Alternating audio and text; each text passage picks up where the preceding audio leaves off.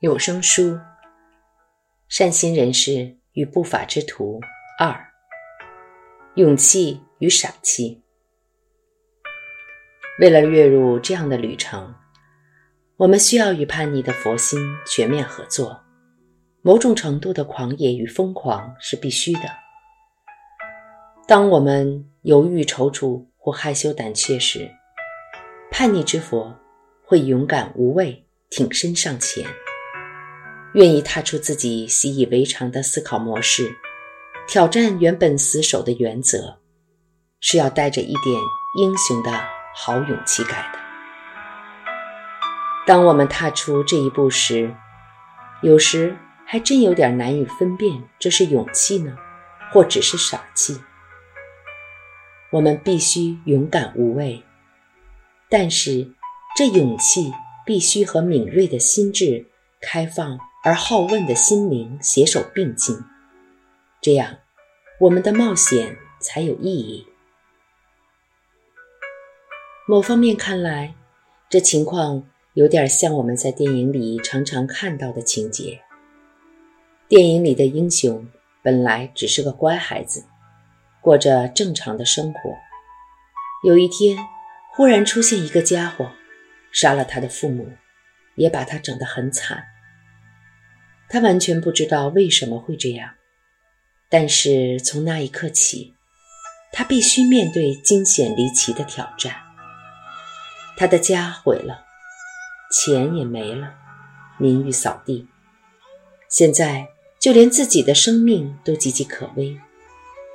不过接下来，中央情报局出现。将他吸收进组织之内，或是他加入了黑社会。总之，最后他奉命去执行一项几乎不可能的任务。一旦成功，所有的麻烦都会被摆平，他也会变得很有钱，甚至可能在这过程中得到一点心灵的平静。当然，这任务也可能害他送命。但这是必须承担的风险，他无法拒绝这个机会，因为他没有别的选择。何况他再也没有什么好失去的了。你看过这样的片子吗？接近片尾的时候，我们这平凡的主角在经历过许多危险和奋斗之后，心中已经没有希望，没有恐惧。也没有羞怯。最后，他终于得到了自由。当你没有希望的时候，也就没有什么好害怕，没有什么好羞怯，没有什么好失去的了。于是，这位英雄处于一个极佳的制高点，拥有超越所有人的视野，可以采取别人无法采取的行动。没有什么可以阻止他完成任何该做的事。假如他的任务是成为一个盗贼，他可以变成顶尖的盗贼；如果他的任务是成为一名刺客，他可以变成一位最厉害的杀手。故事就这样发展下去，最后他终于克服万难，以智取胜，摆平所有敌人。获得最后的胜利。我们接下来的旅程就带有这样的风格。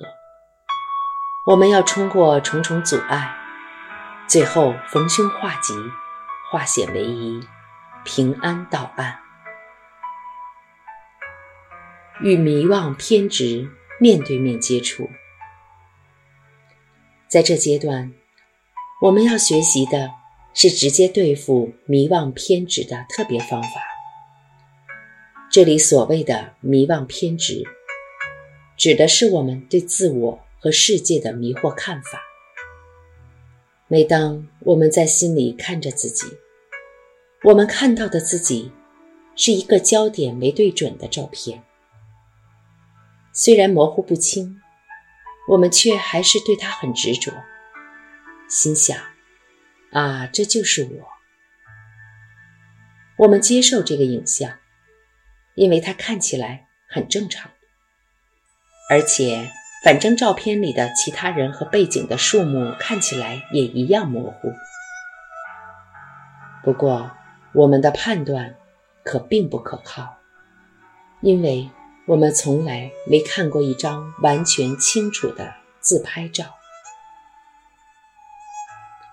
通常，我们看到照片里的自己变得模糊或扭曲变形，都知道真正的自己其实不是长这个样子，一定是相机坏了，或是拍照的人太逊。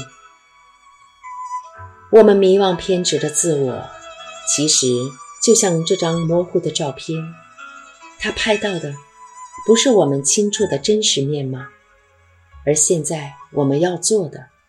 就是设法取得一张自我和世界的新照片，一张清楚而不扭曲的照片。第一步是先认出我们本来的照片焦点不准，第二步是修图，让主要影像清楚，或是干脆拍一张新照片。那么，我们来看看原来这张自拍照有什么问题。问题出在我们看不到自己身与意的真实本性。透过心中迷惑的镜头，我们把身体看成一个自己所拥有的、必须捍卫的事物，像是一栋高挂着私有财产标志的房子。我们把自己的语言看成是成串的标签与概念，用这些标签与概念。营造出这个二元对立的世界，并紧抓不放。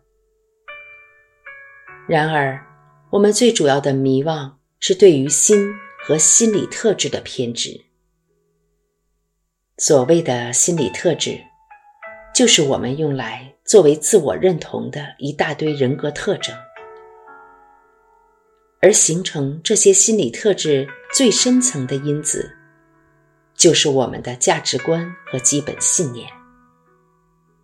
毫无疑问的，以世俗观点来看，是我们的文化和外在环境条件把我们塑造成现在这样一个人。但我们自己也是推手，不能光怪社会文化把我们变成现在这个样子，我们也参与其中。终究来说。是我们自己一手把这些人格特质建立成坚不可破的自我认同，是你我自己决定接受文化的喂养，把它们吞下吸收，化为自己存在的一部分。这是我们必须深入观察的地方，因为价值观是我们社会形象的一部分。是基本自我存在感的一部分。此处藏着自己的批判性，以及一种恐惧感。恐惧感，是的，因为价值观不但可以正面运作，也可以负面运转，可以促进和谐、共识与了解。相反的。也可以造成冲突与敌对。每当黑社会两大家族之间的价值观拢不拢时，就有人要遭殃了。我们必须能够发掘到内心任何不可理喻、也不愿意被质疑的地方。每当我们完全不知理由何在，就相信自己的做法是对的，而且。就此心满意足，这就是一种盲目的信仰，是仍然被黑暗笼罩的心灵。一旦怀着这样的盲信，被自己的价值观牵着鼻子走，就错失对他们深层意义的洞见，错失了引导自己、转化自己的力量。如此一来。这些价值观就没有价值了。所以，这一切表象，就是我们所认同的我，深深执着的我。是自我认同的基础，也是所有抗争和情绪波澜的核心。这就是我们所说的迷妄偏执，也就是我们所要转化的目标。对付各种迷妄偏执最直接的方法之一，就是从强烈高涨的情绪下功夫。越是鲜明的情绪，越是契入觉醒体验的好机会。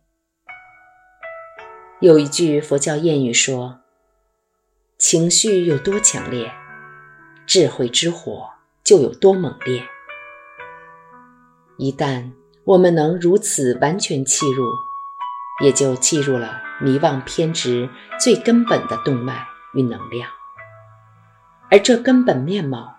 是超越概念所及的。